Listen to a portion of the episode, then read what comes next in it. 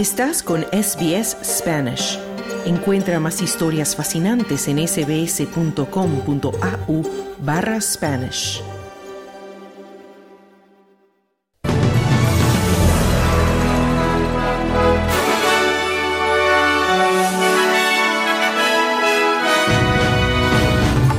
Australianos esperan una reducción en las tasas de interés luego de baja en la inflación en el último trimestre. Gobierno enviará delegación a Nueva Zelanda para analizar participación de ese país en el acuerdo AUKUS. Cardenal de Panamá se encuentra desaparecido desde el martes. Estos son los titulares del viernes 2 de febrero de 2024.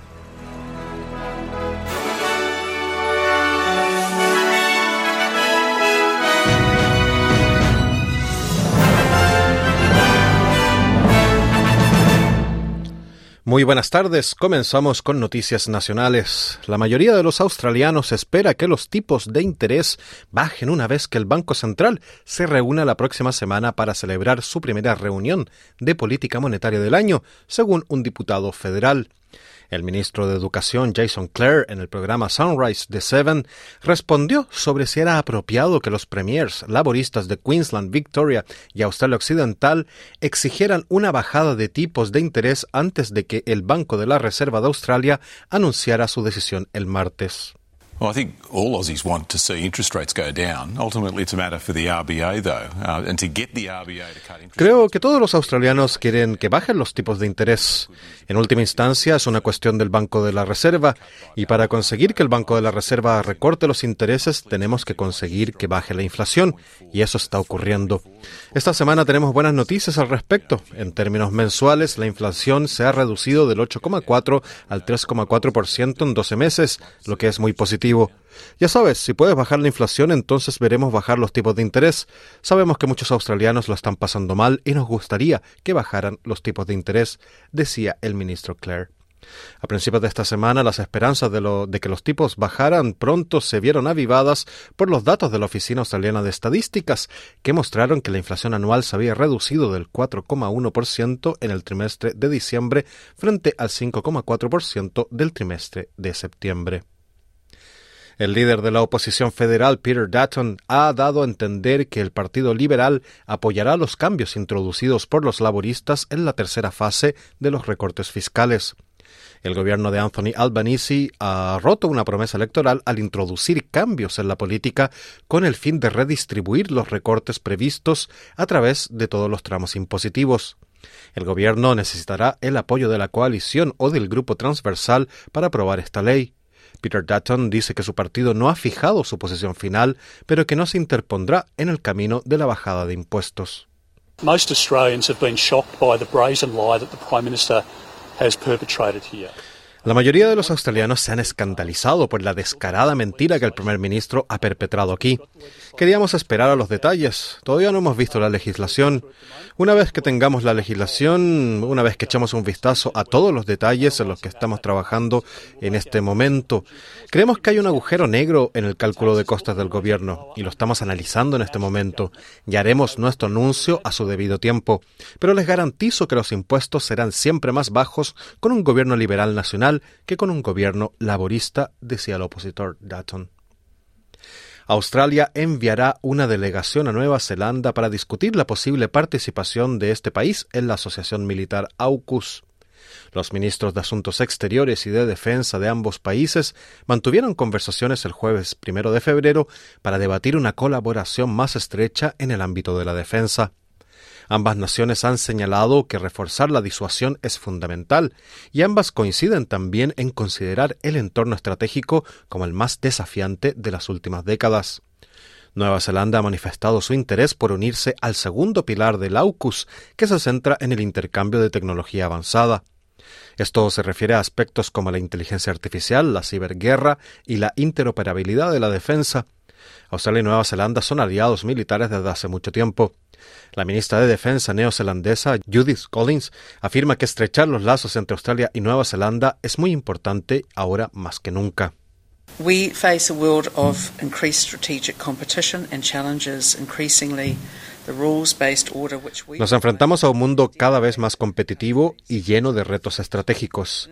El orden basado en normas en el que confiamos como países democráticos está cada vez más amenazado. Y en este complicado entorno estratégico, una cosa está muy clara. Australia es nuestro amigo y socio más cercano, es nuestra familia y somos más fuertes cuando trabajamos juntos, decía la ministra Collins. Dos personas han muerto tras ser arrolladas por un tren de mercancías en el norte de Sydney. Los servicios de emergencia acudieron a la estación de Berowra hacia la medianoche tras recibir informes de que un hombre y una mujer habían sido atropellados. Según la policía de Nueva Gales del Sur, un hombre de unos 20 años estaba ayudando a una mujer de unos 30 años a salir de las vías cuando ambos fueron arrollados por el tren. Los paramédicos asistieron a la pareja, pero fueron declarados muertos en el lugar. Vamos ahora a noticias internacionales. El presidente de Estados Unidos, Joe Biden, ha emitido una orden ejecutiva contra cuatro colonos israelíes de Cisjordania acusados de agredir a palestinos y activistas pacifistas israelíes. La orden impone sanciones económicas y prohibiciones de visado a Estados Unidos. El objetivo de las sanciones es impedir que los cuatro colonos utilicen el sistema financiero de Estados Unidos y prohibir también a los ciudadanos estadounidenses que traten con ellos. John Kirby, portavoz del Consejo de Seguridad Nacional, comentó esto al respecto.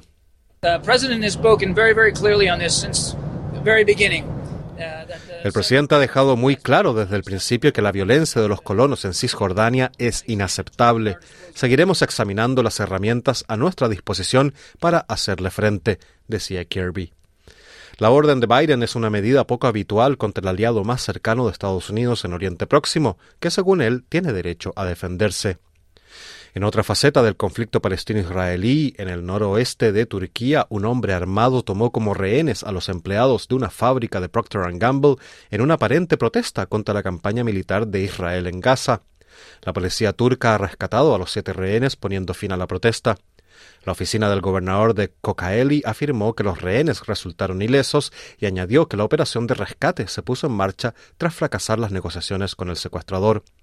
El secuestrador entró a la fábrica de la zona industrial de, Gebse, en la provincia de Cocaeli, sobre las 15 horas del jueves y disparó al aire mientras parecía sostener lo que parecía un artefacto explosivo. Por otra parte, Estados Unidos está preparando una respuesta más amplia a un ataque con drones que mató a tres miembros del servicio estadounidense en Jordania. El ataque se atribuyó a la resistencia islámica en Irak, un grupo paraguas de milicias respaldadas por Irán, que incluye el grupo militante Kataib Hezbollah. El presidente Joe Biden no ha decidido aún cómo castigar a los apoderados iraníes, pero ha dicho que Irán es responsable de suministrar armas y entrenamiento a los grupos militares. Los líderes de la Unión Europea han acordado por unanimidad conceder 83 mil millones de dólares en nuevas ayudas a Ucrania tras superar semanas de resistencia por parte de Hungría. Antes de que comenzara la cumbre, los líderes de la Unión Europea presionaron a Hungría para que levantara su bloqueo, diciéndole al primer ministro Víctor Orbán que tenía que elegir un bando ante el desafío existencial que supone la guerra de Rusia. La presidenta de la Unión Europea, Ursula von der Leyen, dice que el último paquete de ayuda debía enviar un mensaje a Moscú. Today is indeed a very special day.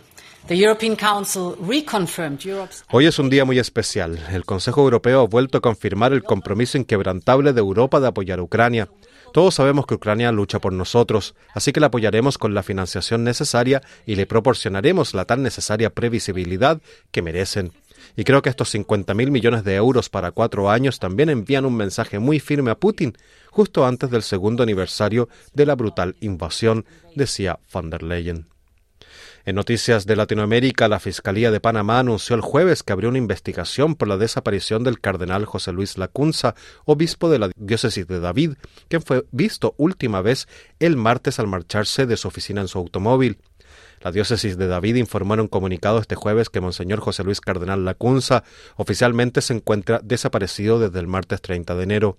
El fiscal Gabriel Caraballo indicó que estamos frente a un caso delicado donde está la vida de una persona en peligro. La Cunza fue visto por última vez mientras conducía su vehículo en la ciudad de David, cabecera de la provincia de Chiriquí. Lacunza, quien vivía en Panamá desde la década de 1970, fue nombrado obispo en enero de 1986 y proclamado cardenal el 14 de febrero de 2015 por el Papa Francisco. Es el único cardenal de Panamá. También fue presidente en dos periodos de la Conferencia Episcopal Panameña. El, martes en la tarde, Lacunza salió de su oficina en el obispado de David y abordó su vehículo y luego se marchó. Su desaparición fue denunciada a la Fiscalía por el personal de la diócesis. Jóvenes de Uruguay y Reino Unido podrán residir hasta por dos años en el otro país gracias a un acuerdo en vigor desde este jueves que les permite trabajar, estudiar o recorrer los países como turistas, anunciaron las autoridades. El cupo anual es de 500 ciudadanos para cada país y la visa especial se otorgará por orden de solicitud. Los postulantes deben tener entre 18 y 30 años y medios económicos para mantenerse. No hay requisito de idiomas ni de aptitudes previas.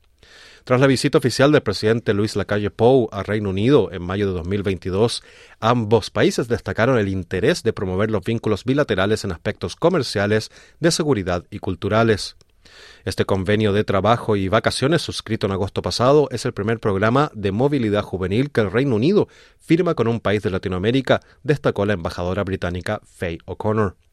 La embajadora también resaltó el memorando de entendimiento sellado el mes pasado entre el British Film Institute y la Agencia de Cine y Audiovisual de Uruguay para promover la colaboración y eh, realizar eventuales coproducciones.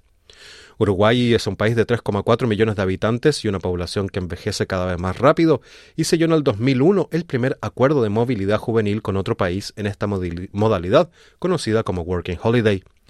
El primer país acordado fue Nueva Zelanda y le siguieron otros como Alemania, Australia, Francia, Japón, Países Bajos y Suecia y ahora se une el Reino Unido.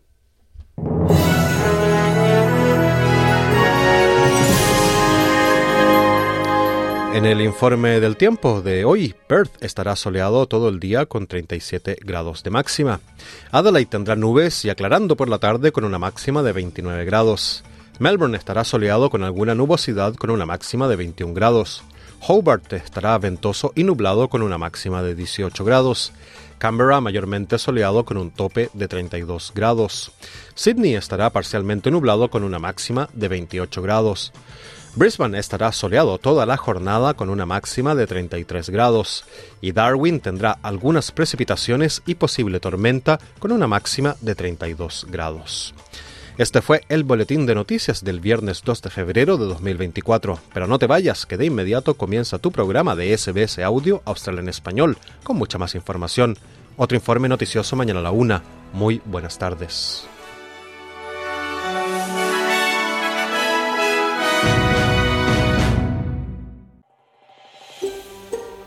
¿Quieres escuchar más historias como esta? Descárgatelas en Apple Podcasts Google Podcasts, Spotify o en tu plataforma de podcast favorita.